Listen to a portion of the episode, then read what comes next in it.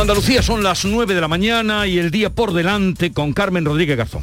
Sí, el Consejo de Gobierno de hoy da hoy luz verde, lo venimos contando a ese decreto de simplificación que va a reducir considerablemente los trámites administrativos y del que daba los detalles este pasado lunes en el Palacio de San Telmo ante los empresarios.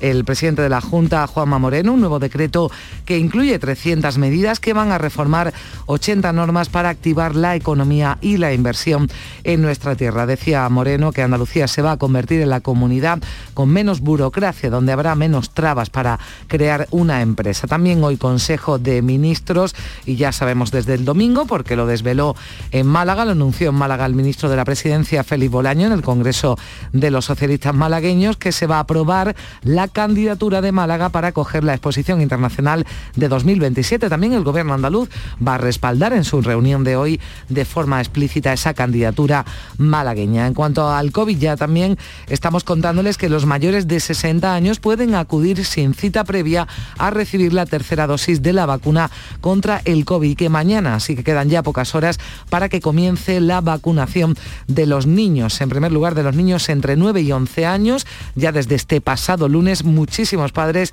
son los que han, se han puesto en contacto con los centros de salud, con Salud Responde, para eh, pedir esa cita, para solicitar ya la cita. Ha sido tan alta la demanda que se registran incluso problemas informáticos en Sevilla ya solo se van a actualizar hoy los eh, datos del COVID. Vamos a seguir comprobando si la tendencia alcista se mantiene en la tasa de incidencia tanto en Andalucía como en todo el país. Hoy se movilizan además los sindicatos desde las 11 de la mañana hasta la 1 de la tarde en la sede del Servicio Andaluz de Salud en Sevilla para protestar contra la política de recortes de la Consejería que está llevando a juicio de los sindicatos a la sanidad pública a una situación límite.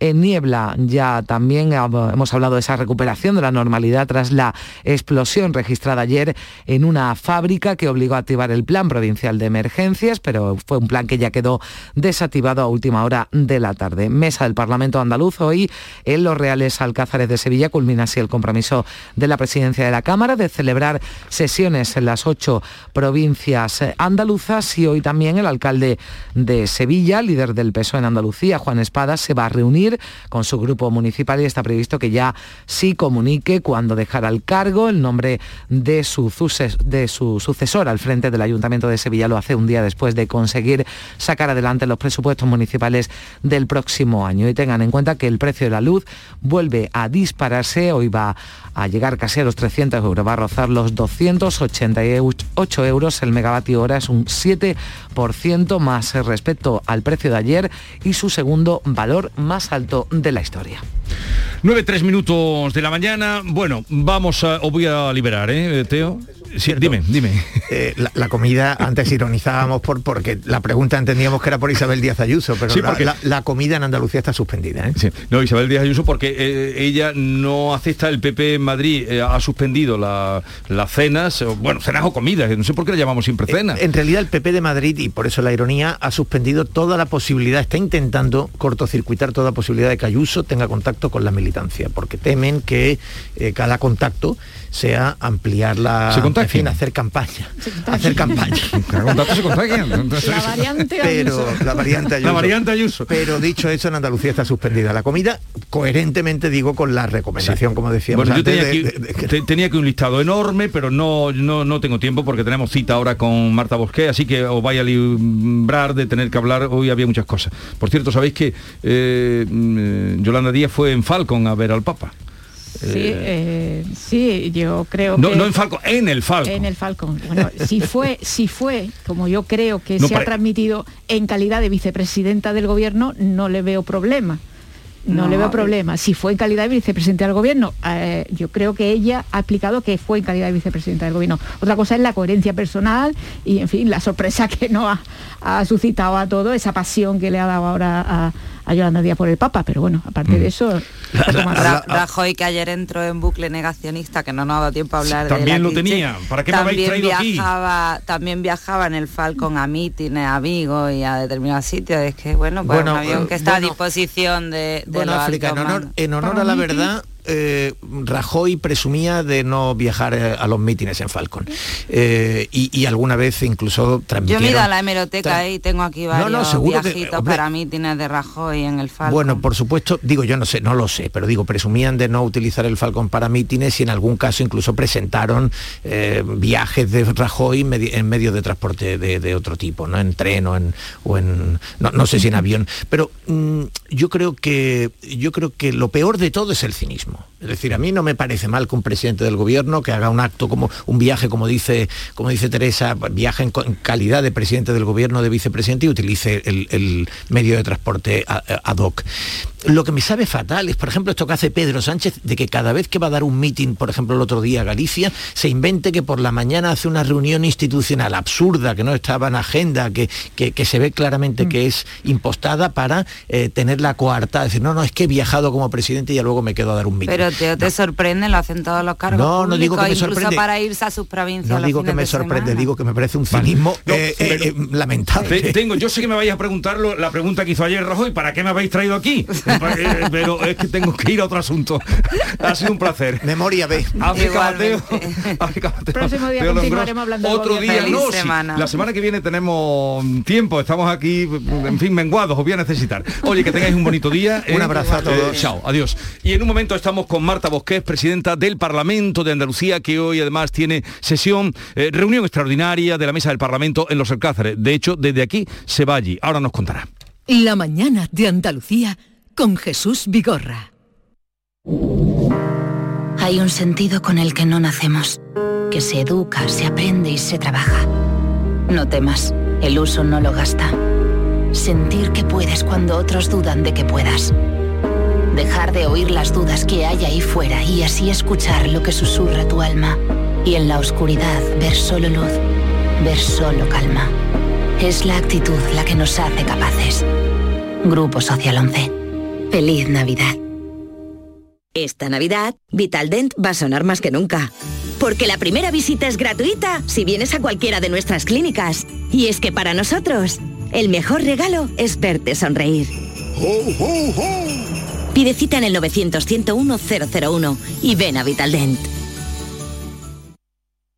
¿Te está afectando la subida de la luz? Claro que sí. Por eso en Insolac Renovables instalamos paneles fotovoltaicos de autoconsumo con los que podrás generar tu propia electricidad. Y ahora, con la subvención del 40% de la Agencia Andaluza de la Energía, lo tienes mucho más fácil. Entra en insolacrenovables.com e infórmate de las ventajas que tiene el autoconsumo. Insolac, expertos en energías renovables desde 2005. Oye, necesito un poco de ayuda. ¿Otra vez vas tarde con la presentación? No, si quisieras volver a viajar, ¿a dónde irías? Yo, a una de las agencias de viajes de Sevilla, porque si viajas de la mano de profesionales, viajar, viajarás seguro. Sevilla, muy famosa, muy desconocida. AEVISE, Asociación Empresarial de Agencias de Viajes de Sevilla. Un híbrido. No, un eléctrico. No, un diésel. Cariño, despierta. ¿Eh? Me estoy volviendo loco para comprar el coche. Pues vete a Kia, porque tienen todo tipo de modelos para que encuentres el que mejor se adapta a ti. Si no está en un concesionario Kia, es que no existe. Aprovecha ahora el plan Moves 3. Solo en la red Kia de Sevilla. Kia. Movement that inspires. Canal Sur Podcast. Aquí tú mandas. Tú decides y tienes de todo para elegir. Buena música, sucesos, charlas amenas, carnaval, Semana Santa, videojuegos. Esto es Canal Sur Podcast, el sexto canal de la radio de Andalucía, en Internet. Canal Sur Podcast. La tuya. Canal Fiesta ha cumplido 20 años. Y el día 15 de diciembre lo vamos a celebrar a lo grande en el Auditorio Riveras del Guadaira. Nos acompañarán los mejores artistas andaluces. Estarán Vanessa Martín, Pablo López, El Arrebato, Antonio José, David de María, Merche, María Pelae y Manuel Carrasco. Con Pastora Soler y Manu Sánchez como presentadores. ¿Y a ti? También te esperamos. Si quieres venir, envíanos cuanto antes un email a la dirección de correo electrónico Las entradas son limitadas y las peticiones se atenderán por estricto orden de llegada. Así que date prisa, no te pierdas la gran fiesta de cumpleaños de Canal Fiesta. Canal, Fiesta, 20, años contigo. En Navidad todos deseamos lo mejor para los nuestros. Desde 1953, la Logroñesa me ofrece el mejor mazapán. Un sabor único, artesano y tradicional. Pero como no solo de mazapán vive el hombre, ahora también tienen turrón blando y torta imperial. Mazapanes de Montoro la Logroñesa. La Navidad en su mesa.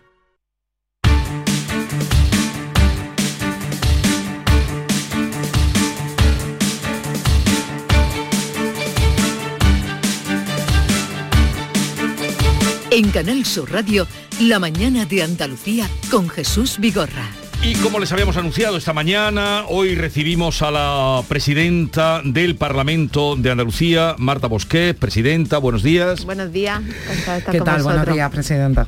Pues eh, nada, bienvenida, eh, que además de aquí se va usted a los Reales Alcázares de Sevilla, porque ahí concluye esa gira que han estado haciendo por toda Andalucía de la mesa del Parlamento. Pues sí, como sabéis, uno de mis objetivos era, en fin, sacar un poco la mesa del Parlamento o el Parlamento más allá del Hospital de las Cinco Llagas y bueno, pues ya hemos estado, hemos celebrado la mesa en las siete provincias y ahora ya pues tocaba también Sevilla, porque aunque el Parlamento está en Sevilla, pero también, eh, en fin, ya sabéis también que en cada eh, visita se hace también una declaración institucional de la ciudad y lógicamente pues Sevilla también merecía su declaración institucional. Y con esto ya culminamos la visita a las ocho provincias, que la verdad es que para mí algo satisfactorio y la verdad es que me gustaría que fuera algo que hubiera venido para, para quedarse en el Parlamento de Andalucía. Creo que es bueno porque en las ciudades cada vez que ha ido la mesa ha tenido mucha repercusión y la gente lo, agradece. Y entonces la verdad es que me gustaría que con independencia de quien me suceda, que, fuera algo que, hubiera venido para quedarse. Y entonces la experiencia ha sido buena, la que, la que se ha hecho en este recorrido, en esta tournée, ¿cree usted que ahora se conoce un poco más eh, sí, yo el Parlamento? sí, es que la repercusión que ha habido en, las provincias cada vez que se ha desplazado a la mesa ha sido muy buena, ¿eh? mediáticamente y, demás. Entonces yo por eso digo que estoy satisfecha. También así en cada mes, en cada lugar, pues hemos tenido el correspondiente contacto con el alcalde o el, presidente de la Diputación o quien haya, o cuando hemos visitado, por ejemplo, en la Alhambra con la directora del patronato, en fin, que. Y entonces las relaciones institucionales también son buenas. Vuelvo con la, la, la presidenta también de la autoridad portuaria. Entonces, eh, creo que es bueno siempre reforzar esas relaciones institucionales y, bueno, y que la gente también conozca, decía, la mesa del Parlamento. Bueno, yo siempre digo que como el Parlamento es la institución la gran desconocida, pues ya la mesa del Parlamento es verdad que la gente no tiene ni idea, ¿no? De lo que... Sí, pero basta decir que son los que vemos cuando aparece el Parlamento, los que están allí por encima de la tribuna. resaltar que es el órgano de gobierno del ah, Parlamento. Cualquier decisión que se toma, tanto desde tanto la calificación de las iniciativas políticas como cualquier decisión económica o administrativa, la decide la mesa del Parlamento y entonces eso es importante.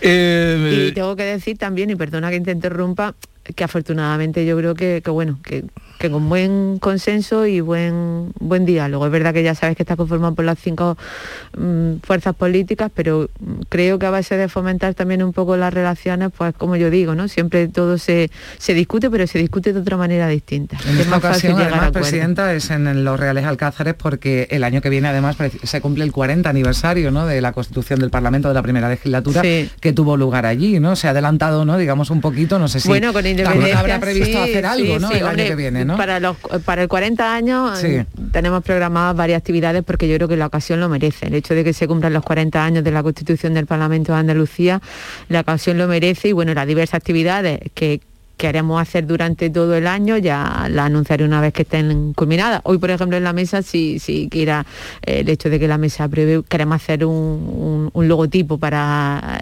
los 40 aniversarios, ¿no? Eso, por ejemplo, una de las cosas que aprobaremos, espero hoy en la mesa, la, que la mesa acuerde llevar a cabo un logotipo de 40 años. Y bueno, y por supuesto, el, 21 de junio, que es cuando se constituyó, pues celebrar un pleno institucional en los Reales Alcázares. Bueno, eh, desde el lugar que usted ocupa, que es el segundo en representación de Andalucía. La vimos en el debate de los presupuestos ahí con mucha templanza y también paciencia. ¿Eh? callar al Parlamento, mm, callar al Parlamento es de lo más difícil, ¿no? Sí, pero bueno, tiene su parte buena. Luego me dicen mis niños que yo ya no me enfado nunca. hubo momentos para usted, eh, en fin, que lo, llevó adelante eh, y lo sacó adelante pues sin que hubiera ningún problema mayor, pero sí que tuvo trabajo. Bien, ¿cómo ve la situación política ahora mismo en Andalucía? Pues mira, yo distinguiría por un lado que yo creo que afortunadamente existe aunque se habla siempre ahora, en fin, ya lo decís, pues son los primeros ¿no? que lleváis desde antes del verano diciendo, va adelante electoral, y claro, llegará un momento en que haya elecciones, no es una obviedad. pero, pero sí es verdad que legislativamente hablando, desde el punto de vista que corresponde al Parlamento de Andalucía, que una de sus competencias fundamentales, lógicamente, es la aprobación de leyes, ahí sí existe estabilidad. Y la prueba es que más allá ciertamente es verdad que los presupuestos se rechazaron, pero también es cierto que en ese mismo pleno salieron adelante dos decretos, además por una mayoría abrumadora, ¿no? De hecho, uno salió con unanimidad y yo creo que con abstención por parte de, no sé si, no recuerdo bien, ¿no? De abstención o así. Y luego la ley del suelo, que también es fundamental. Ahora, en este pleno viene, por ejemplo, también la de TRADE, la, de las ELAS, que también serán aprobadas. El pleno siguiente tenemos pendiente la de los la de los perros de asistencia, también la ley de tasa, dos decretos, uno de ellos el de simplificación administrativa que ya anunció el gobierno, donde entiendo que también saldrá con la mayoría. Hay otras leyes que también están pendientes todavía de venir, que son importantes como la ley de economía circular, en función pública, etcétera. La reforma de reglamento, por mm. ejemplo, que yo sabéis que he propuesto y que también. Entonces yo creo que, que mientras existe una estabilidad eh, legislativa y en ese sentido yo sí creo que la hay, porque afortunadamente se sacan adelante, luego por otro lado está a la pregunta que tú me hacías de cómo estaba la situación, luego también es cierto que pese a esa estabilidad eh, legislativa, también existe mucha situación de crispación, quizás por las ganas que hay por parte de algunos en que haya adelanto electoral, porque le convenga, le convenga electoralmente, porque sinceramente creo que a luces no le conviene ahora estar pensando en elecciones, le conviene lógicamente en estar saliendo de la recuperación sanitaria, económica y social, y, y entonces se genera mucha crispación, mucho ruido mm, pero y eso quizás parece que es lo que queda un poco más, que hay mucha crispación, mucho ruido, pero la realidad es que si nos vamos a la parte más, más real de lo que es el Parlamento de Andalucía,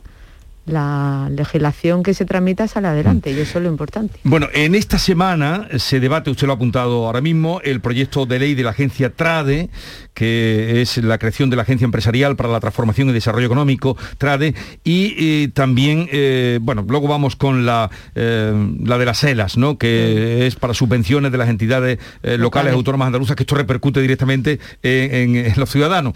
Pero mm, dice usted que saldrán adelante, pero vos ha avanzado ya eh, que no iba a votar a favor. Bueno, pero es que hay otros grupos políticos en el Parlamento de Andalucía, sí, de hecho es que, vamos, teniendo en cuenta que esas dos leyes salieron, salió adelante el dictamen en las comisiones correspondientes de su tramitación, es muy extraño Jesús que cuando un grupo político se ha pronunciado a favor en una comisión, después en un pleno vote lo contrario.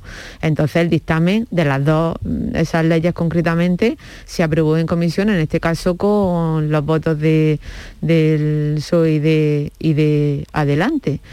Entonces, lo normal es que el, voto sea el mismo, ¿no? Después en el, pleno, con lo cual, hombre, esto puede ocurrir, ¿no? Yo desde luego no pondría yo la mano en el fuego por nada en el mundo, pero vamos, que no sería no sería normal, ¿no? ¿no? sería normal, serían ellas en todo caso también lo que tendrían que explicar ese cambio de repente de, de voto. Entonces, afortunadamente yo creo que existen determinadas cosas donde se pueden negociar con uno y con otro. Lo importante es que la legislación que es beneficiosa para los andaluces, como pueden ser por ejemplo, estas dos, sobre todo por la parte que tú has dicho de la ELA, ¿no? De subvención de la administración local, lo importante es que esa ley ya salga adelante. Yo creo que en eso es lo que tiene que estar eh, un gobierno, ¿no? Eh, sacar cuestiones y, gestión que sean beneficiosas para los andaluces. Y ya está. Y yo creo que eso es lo, lo importante. Y afortunadamente, pues bueno, pues los apoyos pueden venir de un sitio o de otro. O sea, que no, saldrá ahí como el presidente de, la Junta ya advirtió varias veces, aunque han dicho ya se da por hecho, electoral, pues eh, eh, las elecciones pueden ser en junio, octubre, en fin, eh, las fechas que se han dado. Que, pero que si se bloqueara su, la posibilidad de sacar adelante proyectos como estos que tenemos, podría haber un cambio, podrían cambiar las cosas. ¿Usted cree que... en este caso concreto no...? Hombre, ahí la última palabra la tiene el presidente, pero es verdad que yo estoy también de acuerdo con él con que obviamente si te de repente está en un parlamento donde es imposible sacar nada adelante, donde tú llevas decretos y resulta que nadie te lo aprueba y así una vez tras otra, pues bueno, llegará un momento en que tú digas, pues hombre, si no se puede seguir adelante con él desarrollo ¿no? de, Andalucía, pues entonces habría que hacer algo. Pero yo creo que mientras no llegue ese momento, que es a lo que yo me refería antes con esa estabilidad legislativa que afortunadamente hay hoy, mientras no se produzca ese momento no, no, tiene sentido, ¿no? Un adelanto electoral y no por nada, sino porque es que no es beneficioso, porque los andaluces dirían, pero bueno, ¿y ahora por qué? Si afortunadamente estamos con unos buenos datos desde el punto de vista económico, ¿no? Que es lo importante después de todo lo que llevamos pasado. ¿Alguien lo entendería? Yo creo que no. A mí en ese punto, sí, Presidenta, me gustaría preguntarle, porque desde el Partido Popular hablan de una pinza antiandaluza, de PSOE y de Vox. ¿Usted cree que existe esa pinza, que comparten intereses en el Parlamento, que es el ámbito además que usted controla, eh, PSOE, el Partido Socialista y Vox? Bueno, yo soy presidenta del Parlamento y obviamente tengo que tener mi respeto a todos los grupos políticos. Entonces, pronunciarme en ese sentido, pero también es cierto, es verdad que, el hecho de que no se sacaran adelante los presupuestos de Andalucía, yo creo que ningún andaluz hoy en día lo entiende. Y la prueba es que yo misma, cuando voy por la calle, están en cualquier lado, eh, se te acerca cualquiera, desde un ciudadano de pie hasta un empresario y te dicen, bueno, ¿y por qué no se han aprobado los presupuestos? Algo incomprensible, porque también teniendo en cuenta que a Vox decían que son unos presupuestos del PSOE, para el PSOE decía que son unos presupuestos de la extrema derecha.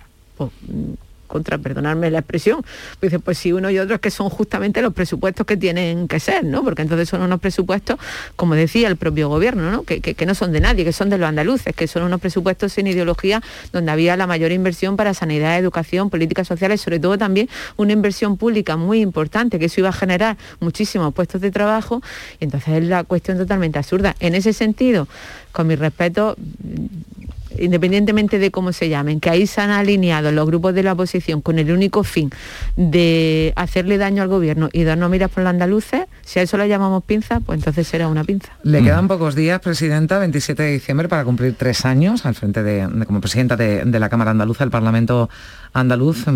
¿Hasta cuándo? Cree usted que va a estar como bueno, pues, Parlamento? Le vuelvo, claro, insistimos y damos vuelta a otra, otra manera de darle la vuelta. Sí, es lo mismo, pero bueno, entonces era hasta que se convoquen, eh, hasta que se convoquen, bueno, no hasta que se convoque, porque como sabéis, luego el Parlamento, la Diputación Permanente mm, está, mm. sería hasta el mismo momento del día de la, de la elección, y eso pues solamente lo sabe el presidente de la Junta de Andalucía, o sea que no, pero bueno, yo lo que espero... independientemente de quién me suceda, ¿no? Y yo le iba a preguntar si le gustaría seguir, ¿no? seguir... Bueno, yo siempre lo digo, yo estaré en primer lugar donde quieran los afiliados de mi mm. partido político de Ciudadanos que, esté. Y luego a partir de ahí también donde quiera mi partido. Yo siempre lo he dicho y yo creo que me conoce sabe que es así. Yo soy de trabajar y entonces lo mismo me da mm, trabajo en una primera fila que en una que en una segunda, ¿no? Entonces donde tenga que estar ahí estaré y seguiré y seguiré trabajando. Bueno, ahora hablaremos un poquito también de, su partido por el día que es, porque es noticia, porque se está votando. Pero eh, hemos visto, y en concreto ayer, por ejemplo, se cerraba la comisión Kitchen en otro eh, parlamento, digo como referencia, pero aquí hemos vivido eh, hace días, también muy pocos días, eh, la de los SERE, la de la FAFE. ¿Para qué sirven las comisiones, Presidenta? ¿Sirven para algo las comisiones de investigación o qué tendría que modificarse para que realmente sirvieran para algo. Mira, yo lo tengo claro y yo, yo sí defiendo las comisiones de investigación porque creo que sí sirven para algo teniendo que tener muy presente y teniendo que matizar mucho que las comisiones de investigación no son para dirimir responsabilidades penales, porque para eso están los juzgados y tribunales. Entonces yo creo que hay que separar, porque a lo mejor algo, y creo que siempre lo digo, quizás me repito en eso, pero es que creo que tiene que tener claro algo que a lo mejor sea eh, condenable desde el punto de vista penal, eh, o sea, o algo que no sea condenable desde el punto de vista penal, mejor dicho, si es condenable políticamente. Porque hmm. yo siempre defiendo que los políticos tenemos que tener un plus más de responsabilidad o de ejemplaridad, porque a fin de cuentas somos representantes públicos. Yo es que soy de esa opinión y de esa condición y de ese pensamiento. Y a partir de ahí lo que digo, por eso creo que las comisiones de investigación sirven para dirimir responsabilidades penales, porque a lo mejor en un juzgado no han sido condenados por unos hechos, pero eso no quiere decir que los ciudadanos, que luego cada X años tienen que votar y elegir sus representantes, que elijan con conocimiento y con causa de decir, bueno, pues a ver quién me va a representar más o no, o quién está para servir y no para servirse. Es que yo creo que eso es la grandísima diferencia. A partir de ahí, teniendo en cuenta y muy claro eso, que sirve para dirimir responsabilidades políticas, para que luego sirva al ciudadano para elegir a sus representantes públicos. También es cierto, y vosotros sabéis, que yo, por ejemplo, en la reforma de reglamento que he propuesto, pues bueno, una de las cuestiones que la verdad es que a mí mm, mm, me clama el cielo, me, me hierve la sangre, es que alguien vaya, se ha citado a comparecer y que no, y que no diga nada porque todavía, o sea, lógicamente a ti te ampara el derecho a no declarar cuando estás inmerso en una causa penal, obviamente, ¿no? Porque la ley te ampara y eso, lógicamente, se, mantiene y se sostiene.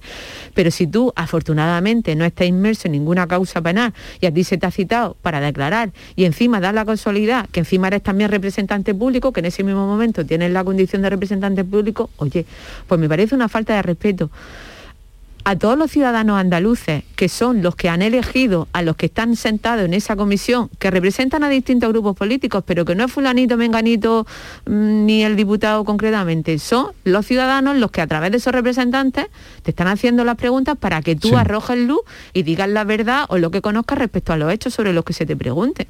Entonces me parece una falta de respeto hacia los ciudadanos andaluces tremenda. Para mí eso, o una de dos, y lo digo, o reformamos el Código Penal en el sentido de que se dé un paso más y que no solamente se castigue y se, se considere delito la incomparecencia, sino también el hecho de que tú comparezcas y no declares cuando no tienes, eh, cuando no te ampara el derecho a, prestar silencio. Entonces, o hacemos eso, o como eso requiere una reforma del Código Penal, que lógicamente el Parlamento de Andalucía no tiene competencia, habría que hacerla en el Congreso, pues entonces establecer algún tipo de medida sancionadora y luego habrá que ver la medida, pero algo hay que hacerlo, que no puede ser que vaya uno cualquiera que se sienta y diga buenos días y ya está. Pero no, no, y el respeto al andaluz te lo pasa por el Pero no solo eso, usted está argumentando la lógica que cualquiera mm, eh, se pregunta cuando hemos visto algunos comparecer y no, y no contestan. Pero es que incluso podrían no ir. Y no pasa nada. No, si no van, sí es delito, porque eso sí lo recoge el Código Penal. Si a ti te citan en una comisión de investigación y tú no compareces, eso sí es constitutivo de delito. Eso sí puedes después, tú lógicamente desde el Parlamento, eh, elevarlo a la Fiscalía y entonces que se abran diligencias penales. Entonces, para mí es lo que no, yo creo que el legislador en su momento, cuando recogió ese, ese tipo penal, eh, se quedó corto ¿Y, cuál sería su propuesta? ¿Ese reforma pues, del Parlamento que quisiera hacer? Sería o reformar el Código Penal para que se considere también delito, no te voy a decir con pena de cárcel, pero por lo menos sancionable económicamente, ¿no? El hecho no solamente de no comparecer, sino comparecer y no declarar cuando no tengas causa legal que, que te ampare el derecho a no declarar contra ti mismo.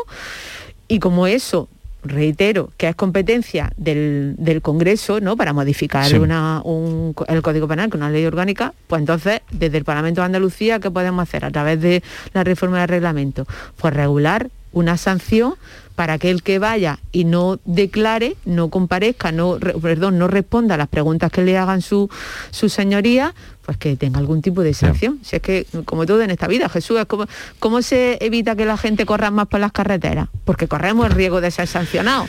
Pues al final...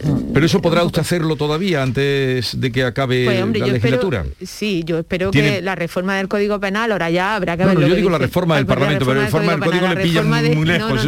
Es que quería decir, la reforma de reglamento eh, está presentada a los grupos, yo de hecho tengo ya de una reunión con ellos, le están llamando todo y entonces en consecuencia eh, serán los grupos, pero es que es que yo creo que tenemos que ser valientes. Si realmente queremos darle la realidad de que tú ya hablabas y la validez eh, a, las, comisiones, de investigación. Bueno, eh, ya que estábamos hablando del Congreso, ayer la, ministra portavoz anunció que el año que viene, en 2022, eh, habrá debate del Estado de la Nación. No se celebra desde 2015 ¿Usted cree que esto es una anormalidad democrática que no haya? Pues estamos hablando del debate ah. junto al de presupuesto más importante, ¿no? Que acoge una, una, Cámara de Representantes. A mí me parece una barbaridad. Además, de hecho, mi grupo político en el Congreso Ciudadano ha presentado una iniciativa para que haya debates del Estado de, la Nación anuales, que aquí en el Parlamento también lo tenemos. Es que eh, el hecho de que un gobierno no rinda cuenta y se vea y encima eh, es que me parece de verdad, me parece atentar contra todos los principios de ¿Habrá algún debate de Estado de la comunidad antes de que termine la legislatura? ¿Habrá alguno más? Eh, yo me imagino que sí, vamos, seguro, no me cabe la mínima duda, porque además también, claro, porque además también eh, el, propio presidente ya muchas veces, o sea, ya en lo que llevamos de legislatura, que un par de veces ha solicitado él comparecer fuera de lo que es el debate del Estado de la Comunidad que está recogido reglamentariamente, con lo cual yo creo que un gobierno que rinde cuentas más incluso de las que legalmente se le exige. Bueno, eh, hablemos de su partido un momento, porque eh, estamos hoy a la espera de que lleguen las 8 de la tarde y se conozcan. ¿Tiene idea de cuándo se conocerán el resultado de las elecciones primarias que tiene Ciudadanos ahora mismo? Pues no, la verdad es que no, no tengo ni idea. Yo creo que por el general cuando ha habido primaria, al cabo de la, no sé si tres, cuatro horas o así, pero luego por la noche ya a lo mejor sí se han sabido los, resultados en anteriores primarias. Entiendo ¿Usted ha votado ya? Sí. Eh, y, qué le parece que, hayan sido, aunque se han retirado, creo que se han dado de baja dos, ¿no? De, la, sí, de, de, 11 candidatos eh, por su partido. Mm, ¿Se esperaba que hubiera un número tan elevado? Hombre, yo creo que, vamos a ver, teniendo en cuenta que, mm, que, mi partido a la hora de presentarse a primaria, dado que no exige avales en ningún tipo de, nada más que el hecho de, bueno, de tener una antigüedad en la hmm. afiliación de seis meses y estar al corriente de tus obligaciones económicas, pues lo bueno, la parte buena es que cualquier afiliado de base puede presentarse, ¿no? Y la prueba de ello, mira, que hay nueve candidatos, antes había once y dos que han, han retirado por propia voluntad, no entiendo que ellos por motivos personales la han retirado. Entonces yo creo que eso es, eso es bueno, ¿no? Es que yo creo que, en fin, que mayor mm, apertura de, participación no, no, se puede exigir a un partido político. Entonces, en ese sentido, que se puede criticar? Si hay primaria y cualquiera puede, puede presentarse. Entonces, pues bueno, luego ya, afortunadamente, pues cada uno de los afiliados pues decidimos y votamos también libremente a quien mejor nos convenzca o en quien más confiemos o en quien obviamente yo entiendo que aquí y es lo que a mí sí me gustaría quizá un poco matizar, que lo que se estamos votando, os lo digo porque muchas veces a lo mejor se, confunden un poco también los discursos, lo que estamos votando es el candidato, el mejor candidato a presidir la Junta de Andalucía. No estamos cambiando ni los estatutos de nuestro partido, ni estamos cambiando la forma, ni estamos cambiando la regulación. Luego eso corresponderá en otro momento, pero ahora en, las primarias que se están decidiendo es el mejor candidato a la Junta de Andalucía y obviamente yo creo que el mejor candidato siempre debe de ser por lo menos para mí, el que más votos meta en la urna, es que creo lo importante, y el que luego también sepamos que vaya a hacer una buena gestión. Y para mí, obviamente, ya lo he dicho, ¿no? Para mí Juan Marín, pues lógicamente lleva siete años dirigiendo Ciudadana aquí en Andalucía y bueno, yo creo que hemos hecho cosas muy buenas, tanto la pasada legislatura como esta. Como eh, Juan Marín como vicepresidente del gobierno, podríamos nombrar a Rocío Blanco como consejera de, Economía, eh, a Imbroda como consejero de Educación. Rocío Ruiz, Rogelio eh, Velasco, Rocío Ruiz, Rocío Velasco eh, Rogelio Velasco y usted misma como presidenta del Parlamento. ¿Tiene usted la sensación de que políticamente estos nombres que he dado eh, a los que no se le ha sacado ningún muñeco eh, así en término coloquial y general sino más bien en fin creo que han hecho un trabajo pues que ahí está luego ya cada uno sacará su opinión. Y, usted como presidente del Parlamento no han rentabilizado políticamente para su partido quiero decir el trabajo que han realizado se siente es que yo creo, eh, fíjate, quizá a lo mejor nuestro, nuestro eh, pecado, ¿no? Voy a decirlo así, ¿no? Es que somos a lo mejor más de trabajar y contar menos. Yo creo que a diferencia a lo mejor de, de anterior gobierno además, está quien eh, cuenta 20 y hace una. Y nosotros a lo mejor hacemos 20 y si te da tiempo cuenta, cuenta la una, ¿no? Porque está más preocupada en la gestión. Y yo creo que eso es lo que, lo que, lo que ocurre, también teniendo en cuenta que, eh, que es que la gran mayoría de las propias personas que tú has nombrado, incluyéndome yo a, no, yo la he incluido usted también, misma, ¿eh? por eso digo, incluyéndome. Y, una cosa más. Yo a mí misma, no, somos personas que nos hayamos dedicado a la política desde antiguo. De hecho, por ejemplo, ni Rogelio, ni, ni las dos Rocío, ni, ni Javier, el único que tenía experiencia política es, es Juan Marín, y yo la pasa legislatura, que es que llevo siete años, tampoco es que llevo una, una eternidad. Entonces yo creo que quizá por eso estamos como más acostumbrados a, trabajar, ¿no? A estar en el tajo, como yo digo, en el barro. Y entonces eso yo creo que sea nuestro, nuestro, nuestro problema, ¿no? Que quizás nos rentabilizamos y también, lógicamente, que cuando hay un gobierno al final, pues también Juan lo ha dicho muchas veces, el que corta la cinta siempre es el, presidente, ¿no? Eso también pasa pero, lo mismo Pero ha habido una buena venencia, que es también otro signo, eh, otro, yo, creo que, es favorable. claro. digo que es otro signo favorable, por cuántos gobiernos hay donde van uno por otro. Es que yo creo que justamente en los gobiernos de coalición, un buen gobierno de coalición, sinceramente, como ciudadana, un buen gobierno de coalición, el que el ciudadano no sabe a mí me está llegando cosas buenas, pero no sé quién lo está haciendo. Es un buen gobierno de coalición. Pero alguien tiene pierde, dice usted. Pero bueno, o rentabiliza menos. Pero yo creo que, vamos a ver, según depende cómo los mire. Yo que, por lo menos por mi parte, que miro más el interés por mi partido o el interés para andaluces. El interés para andaluces, que es lo importante. Se están haciendo las cosas bien por un gobierno, un gobierno que está en la gestión y no está a tortas como por ejemplo tenemos el ejemplo del gobierno central? Sí, pues eso es bueno.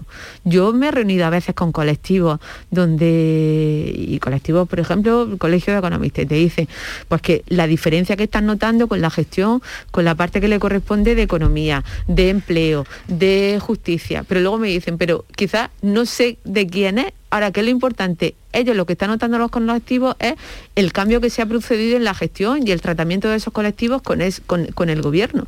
Yo me quedo con eso como ciudadana andaluza. Luego también es verdad que como ciudadana, como siendo parte de ciudadano, pues justamente eh, como la gestión precisamente de, de, empleo, de economía o de justicia es de ciudadanos, tú dices, pues también te da pena porque dices, ya tienes que contarle que es de ciudadanos, pero en realidad eh, yo qué sé, pues sí, deberemos de mm, hacer mucho más, y es una cosa que siempre lo decimos, reforzar infinitamente mucho más la comunicación. La comunicación Señora Bosque, pero usted está, está claro que defiende mm, que funciona, que ha funcionado y que funciona el gobierno de, de coalición entre, entre PP y Ciudadanos. ¿Siguen valorando como una posibilidad desde su formación esa lista conjunta? Para acudir a las próximas elecciones con el Partido Popular? Sinceramente, yo ahí ahora no, no me pronuncio porque creo que lo importante ahora mismo, todavía queda mucha gestión por delante, todavía afortunadamente queda mucho tiempo por las elecciones, porque según en propias palabras del presidente sería como muy pronto eh, en, junio. Y yo ahora de aquí a junio me tengo que preocupar por celebrar los 40 años de, la Constitución del Parlamento de Andalucía, que creo que también es importante y es relevante y hay que darle la importancia que merece. ¿no? Y cuando llegue el momento, pues, pues se verá, pero es verdad que nosotros lo decimos, somos dos partidos distintos donde afortunadamente tenemos ahora mucho en común porque estamos haciendo un muy buen gobierno, pero en otras cuestiones también las tenemos distintas. Y ahora yo, sinceramente, creo que preocuparse por la, por la gestión y por seguir y por seguir trabajando. Bien, entonces la última sesión plenaria antes de final de año, ¿cuál va a ser? Esta semana hay dos, eh, mañana. Esta semana tenemos, mañana y pasado tenemos pleno y la semana que viene también tendremos. Y ya eh, despedida y villancico. a comernos el turrón. ¿Despedida y villancico o no?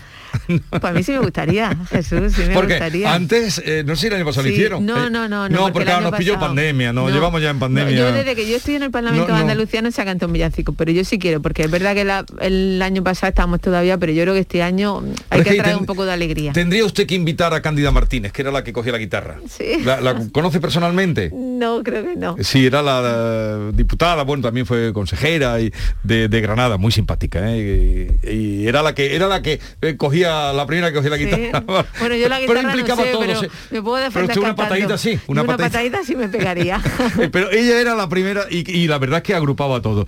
Bueno, oh, Marta Bosque, gracias por la visita. Eh, que salgan bien estas sesiones últimas que quedan este año y a ver su partido que decido y esta noche sabremos qué pasa. Pues esta noche sabremos. Yo mañana he quedado con mm, el vicepresidente. Cuando estuvo aquí, ¿verdad, Carmen? Le dijimos, ¿eh? lo llamaremos al día siguiente eh, porque es el líder aquí en Andalucía. Luego, a ver qué pasa como candidato. No, va a seguir siendo, claro, que ya lo, eh, es verdad que, Marta Bosque lo recordaba y lo aclaraba. Son, las, eh, son unas primarias para elegir al candidato a la presidencia de la Junta, Juan Marín va a seguir pues siendo coordinador de Ciudadanos. Mañana lo, llamaremos, así quedamos emplazados con él. Gracias por la visita y que tenga un buen día. y feliz año si no nos vemos. Igualmente, que aprovecho y feliz año a todos los andaluces si no tengo la oportunidad de hablarles otra vez.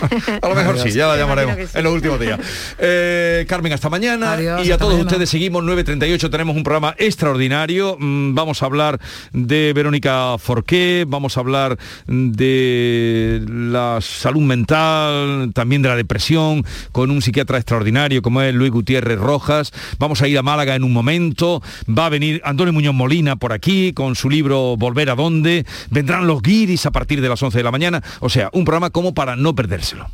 En Canal Sur Radio, La mañana de Andalucía con Jesús Vigorra. Oye mamá, como salgo de cuentas para navidades, podríais venir vosotros este año a nuestra casa, ¿no? Buf, complicado, ¿eh? Sacar a tu padre de casa, tu hermana que viene de Londres, la abuela, cómo tienes las rodillas. Hemos comprado cupones del sorteo del cupón extra de Navidad de la 11. El 24 nos tienes ahí como un clavo. En Navidad, qué bello es repartir. Cupón extra de Navidad de la 11. El 1 de enero, 75 premios de 400.000 euros y más de 910.000 cupones premiados. Compra ya tu cupón. 11. Juega responsablemente y solo si eres mayor de edad. Esta Navidad, Vitaldent va a sonar más que nunca.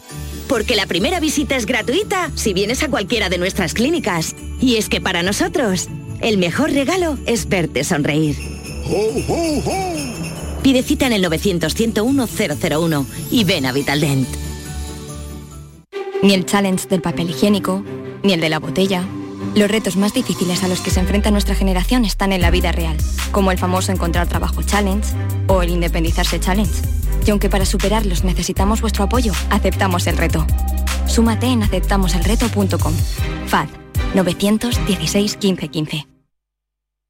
Bienvenidos a Sacaba. Mil metros de electrodomésticos con primeras marcas. Grupos Whirlpool, Bosch y Electrolux. Gran oferta hasta fin de existencias en Sacaba. Lavadora secadora por 299 euros. Sí, sí, lavadora secadora por solo 299 euros. Y solo hasta fin de existencias. Solo tú y Sacaba. Tu tienda de electrodomésticos en el Polígono Store en calle nivel 23. Sacaba. Las noticias que más te interesan las tienes siempre en Canal Sur Mediodía, Sevilla. Y este martes te llegan desde el Centro Comercial Lago, en Alagó del 3 de diciembre al 5 de enero y descubre el poblado de la Navidad que tenemos para los más pequeños.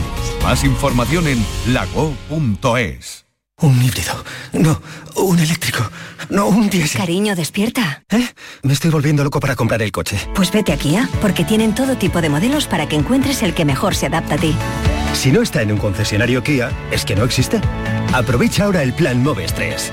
Solo en la red Kia de Sevilla. Kia. Movement that inspires. Charo Padilla, Jesús Vigorra, Mariló Maldonado, Enrique Jesús Moreno, Yuyu, Rafa Cremades, Domi del Postigo, Pepe da Rosa, Pilar Muriel, Manolo Gordo. Inmaculada González. Todos están en Canal Sur Radio Sevilla. Los andaluces volvemos a recorrer el mundo. Con las mayores cifras de exportación de la historia, la marca Andalucía vuela lejos gracias a las empresas que impulsan nuestra economía. Empresas como las ganadoras de los 15 premios Alas a la internacionalización. Atlantic Copper, Decop, Aertec, Keralto, Meltio, Indagonova y la Confederación de Empresarios de Andalucía. Desde Extenda os damos las gracias y la enhorabuena. Ya tenéis vuestras alas. Conócelas en extenda.es. Junta de Andalucía. La mañana de Andalucía con Jesús Vigorra.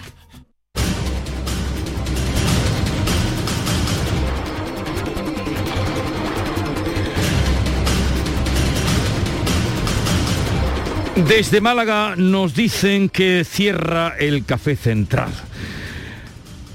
Muchos habrán sido parroquianos de este café central emblemático donde se daba cuenta de las distintas maneras de pedir un café. ¿Tú conoces el café central de Málaga, Maite? Eh, si tiene, pues 100 años creo que tiene, o más de 100 años. Pero ¿no? que Sí, tenga sí, 100 sí. años no quiere decir que... Sí, sí, lo conozco. ¿Has lo, estado allí? Lo conozco y me he tomado allí un, un nube, ¿no? ¿Cómo le llaman? Pues. Tienen tantas maneras de llamar el café allí. Por eso digo que es donde se establecieron Sí, las distintas sí, maneras sí, de, sí. De pedir llamar un café, un café. y hacer un café. Así es que qué gana de café me está entrando. Y a mí. Eh, a ver, A ver si alguien nos oye. Damián, si alguien nos oye, si alguien cae en la cuenta. Damián Bernal, buenos días. Hola Jesús y compañía, Hola, buenos días. Yo me he pedido hace un momento un mitad. Un y mitad, ¿Qué un queréis que os mitad. pida? Una sombra, una nube, Una nube. un sombra, solo, solo corto. Es que son muchas, son muchas las maneras de, de llamar aquí a los cafés aquí. Y aquí se inventó todo esto hace más de un siglo que abrió esta cafetería que es histórica en la Plaza de la Constitución y estamos con su propietario, con Rafael Prado en estos días, pues la verdad que, que entrañables, pero también ciertamente tristes porque se va un trocito de la historia de Málaga aquí en su centro histórico. Rafael Prado, ¿qué tal? Buenos días. ¿Qué tal? Buenos días, Jesús. A todos- Buenos días. a todos los que estáis por ahí, sí. Bueno, vamos, vamos a empezar por lo que estábamos hablando. ¿Cuántas maneras de denominar el café es algo histórico, algo único de este establecimiento que ya es popular en toda la provincia de Málaga? ¿Y cuándo se inventó eso y cuáles son esas denominaciones? Son nue- nueve más una. Nueve más una porque la, la última que quedaba quedaba un hueco cuando lo estaban dibujando y como no había manera de denominar a un café más pequeño que la nube, que es muy poco café, al final decidieron a través de entre las risas y las bromas que tenían ese día, pues le pusieron al café, al, vaso vacío le pusieron el no me lo ponga y completaron de esa manera el décimo café, ¿no? Era una manera de, rellenar el hueco que el dibujante lo estaba haciendo eh, con- a- en, en directo, ¿no? Sobre la marcha iban poniéndole el nombre. Eso fue en el año 54, 1954, en que mi padre, pues un poco harto de, de, que el cliente le pidiera un café con leche y, y aquí tenemos la costumbre de servir el café delante del cliente y después le echamos la leche para que esté conforme con la cantidad de café, claro. Eh, pues la gente como no había esa denominación en ese momento, pues decía, Pepe, hombre, échame más café, hombre, que me ha echado poco café. Y tenía que volver a cargar el porta y volver a rellenar el café, total, que al final el coste era doble porque era un café hecho en, dos veces, pero el cliente más que pagaba una y eso era un problema para la economía porque el café era un bien escaso. La mayor parte del café pues se, buscaba de extraperlo, eh, se buscaba la manera de poder atender la perdón, la demanda de, eh, que había aquí eh, y entonces no se podía desperdiciar ni un granito de café entonces. Bueno, Rafael Prado tiene 67 años, se jubila y ese es el motivo principal del por qué se echa el cierre, la persiana a primeros de año. Pero no damos crédito, Rafael. ¿Por qué? ¿Por qué no se puede salvar este lugar que es un símbolo para Málaga?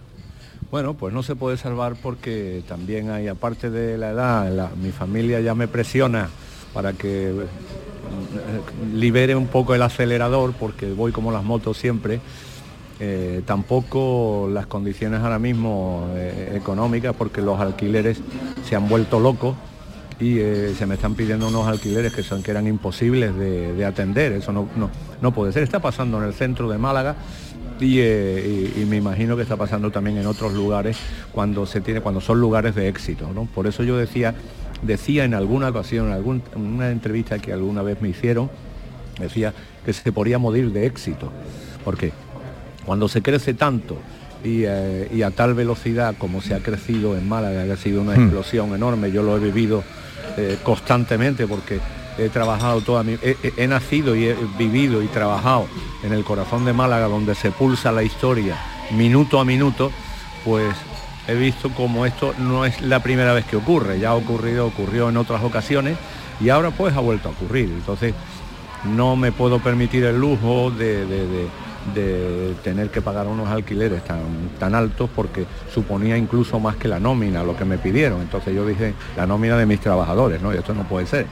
No puedes estar trabajando eh, para el local eh, y para los trabajadores. Esto hay que, esto tiene que dar un cierto rendimiento que gracias a Dios nos lo ha dado, nos ha permitido vivir a muchísimas personas, a cientos y cientos de trabajadores que han pasado por aquí. eh, y- y me da una pena enorme, pero vamos, que, que puede que este café central muera, pero me quitaré el gusanillo con el otro café central que tiene mi hijo en la Malagueta.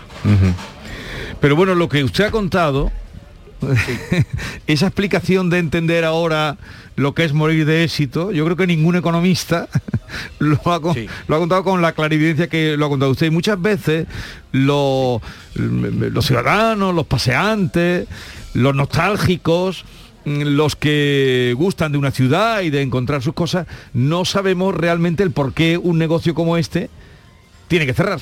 Y usted lo ha dejado claro, porque, mm, porque me echan.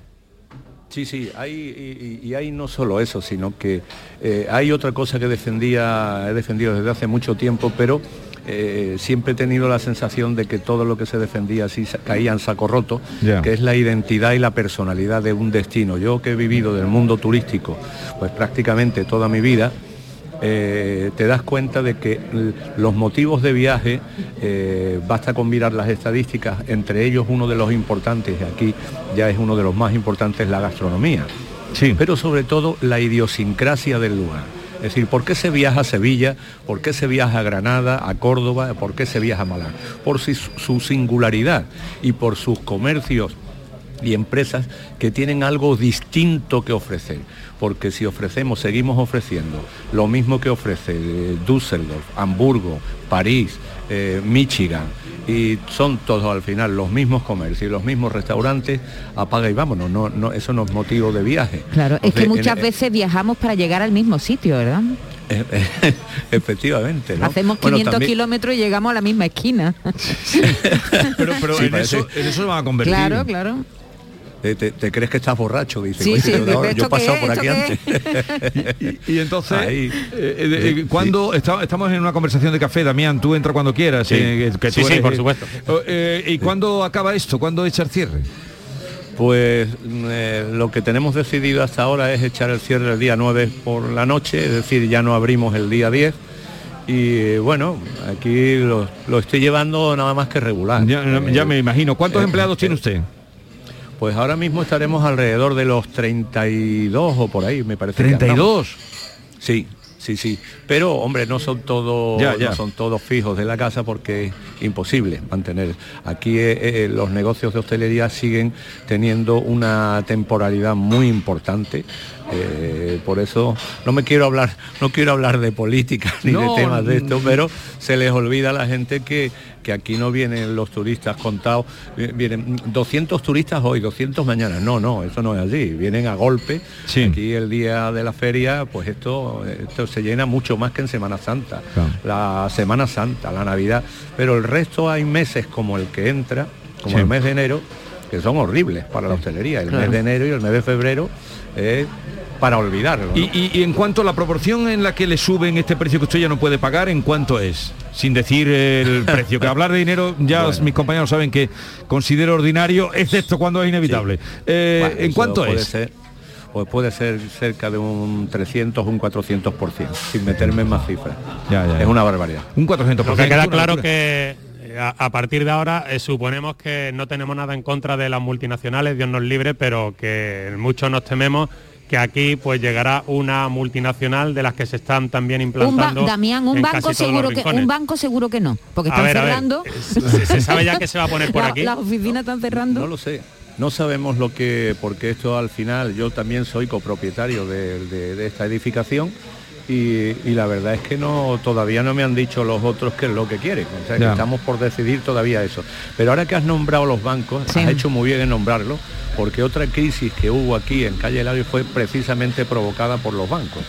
Porque eh, era el momento de que los bancos querían estar todos en el centro. Mm. Exactamente. Y Sí. empezaron a comprar locales Sí. y se perdieron prácticamente el se perdió el 80% de los comercios de Calle Lario. Sí, sí. Pero es que No es eso... Y pasó en muchas ciudades, ¿no? Pero eso No. tienen que eh, lo- los, los ayuntamientos, indudablemente, porque aquí son los ayuntamientos los que tienen que contemplar qué tipo de ciudad Sí. queremos, es decir, qué tipo de ciudad queremos, si queremos que lo que decía usted, que esto sea eh, una ciudad europea que eh, según cuál, eh, que algunas las cuidan y, y no se mueve eh, en muchos lugares no se mueve así como así un, un- pero aquí hemos visto caer de todo, hemos visto caer desde el canaletas famoso de Barcelona Sí.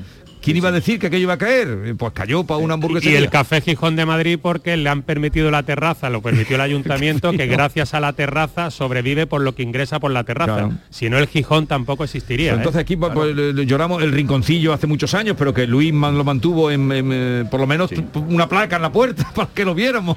Eh, pero Sí, también hombre, nosotros estamos Lo que pasa es que es muy, in- co- es muy sí. complicado porque son, son empresas privadas tienen pro- y ahí qué hace el ayuntamiento, ¿no? Lo tiene muy no, complicado. no, no, pero digo, eh, bueno, pero por ejemplo, muchos espacios se han salvado porque el ayuntamiento ha dicho aquí no se edifica eh, el Gran Teatro de Córdoba, esto me consta a mí, aquello, aquello se salvó de milagro, de, pero de purito milagro el Gran Teatro, de. Córdoba. Porque estaba un Hombre, concejal es- entonces, es que era Miguel Salcedo Hierro, que era el de la Escuela de Arte Dramático, y dijo, ¿pero dónde vais con esto? Porque, en fin, y lo salvaron. Pero- Sí, Pero, esto es complejo. Es es verdad que, que los ayuntamientos pueden interver- intervenir eh, poco en, una, en un acuerdo entre privados, ¿no? Sí.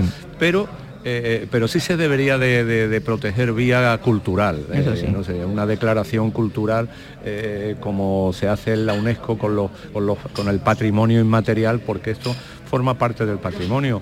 Aquí, gracias a la idea esta simpática que tuvo mi padre, yo lo he convertido en marca, mis hijos, mi hijo, mi mujer y yo, pues hemos convertido en marca los nombres de los cafés y esto ha dado la vuelta al mundo como seis o siete veces. Y lo digo literalmente porque es que las revistas de aérea lo publicaban en sus revistas, estas que, que todos leemos, pero no compramos nada, eh, eh, en, los asientos de los aviones y me lo he encontrado en, agencias holandesas, japonesas, inglesas, francesas. Que por cierto, Rafael, el mosaico que preside aquí una esquina de la barra, aquí digamos en la en el interior del local, ¿qué va a pasar? Eso tiene que pasar a un museo o algún sitio, ¿no? ¿Qué va a pasar con ese mural? Pues, ¿Dónde están los nombres de los cafés? Yo tengo intención de que de tratar de donarlo donarlo a alguna, algún ente cultural o algún ente en general. El otro día me dejaron caer una propuesta que me satisfizo mucho, pero estoy pendiente de que eso se haga realidad. No, eh, no, tengo, no tengo intención de, de trajinar con él. Es decir, lo que yo quiero es que ese mosaico, que aún así tengo uno puesto, traducido al latín, que eso me parece que no se da cuenta mucha gente, que tengo los nombres de los cafés traducidos al latín, los tengo en calle Santa. ¿Cómo en mitad en latín? Sí. Eh, eh, tenemos, que irnos, tenemos que Vale, vale, vale. Que ya el tiempo se nos echa encima. Eh, Rafael Prado, gracias por esta atención, este ratito de este café, gracias por este café. Y Damián Bernal, un abrazo. Hasta luego. Otro, hasta luego. En el año 2018, la Organización de las Naciones Unidas para la Alimentación y la Agricultura, la FAO, reconoció la producción de la uva pasa de la Axarquía en Málaga como sistema importante del patrimonio agrícola mundial. Venga a conocer el cultivo de la uva moscatel, los paisajes y el patrimonio de la Axarquía. Consejería de Agricultura, Ganadería, Pesca y Desarrollo Sostenible. Junta de Andalucía. La radio de Andalucía desde Sevilla. Canal Sur Radio. Marcos Morao y La Veronal vuelven al Teatro Central los días 17 y 18, fusionando teatro y danza en Opening Night. Y en la Sala B, Violeta Hernández, Isa Ramírez y Mercedes Bernal nos acercan a épocas pretéritas en una playlist, Memoria de lo Cantado. Espectáculo en residencia del programa Ágora. Información y venta en teatrocentral.es, Agencia Andaluza de Instituciones Culturales, Junta de Andalucía.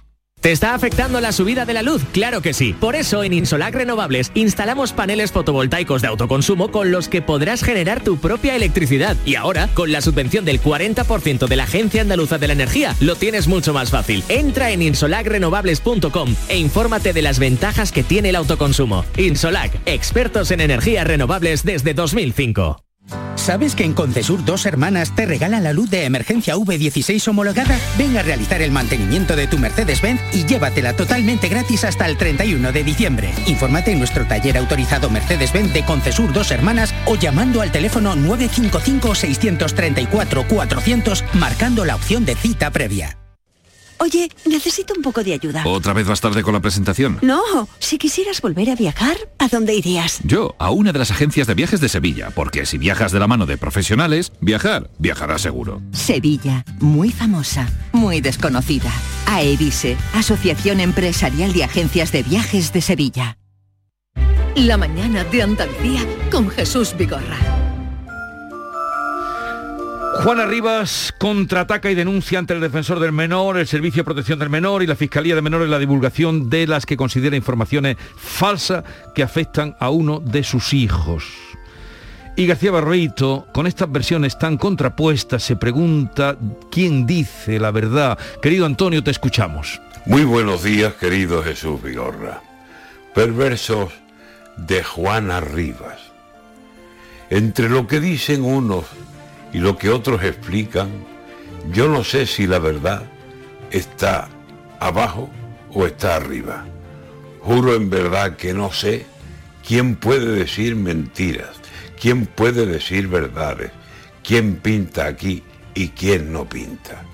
Yo ya no sé si la Juana, me refiero a Juana Rivas, tiene la culpa de algo o es inocente la chica.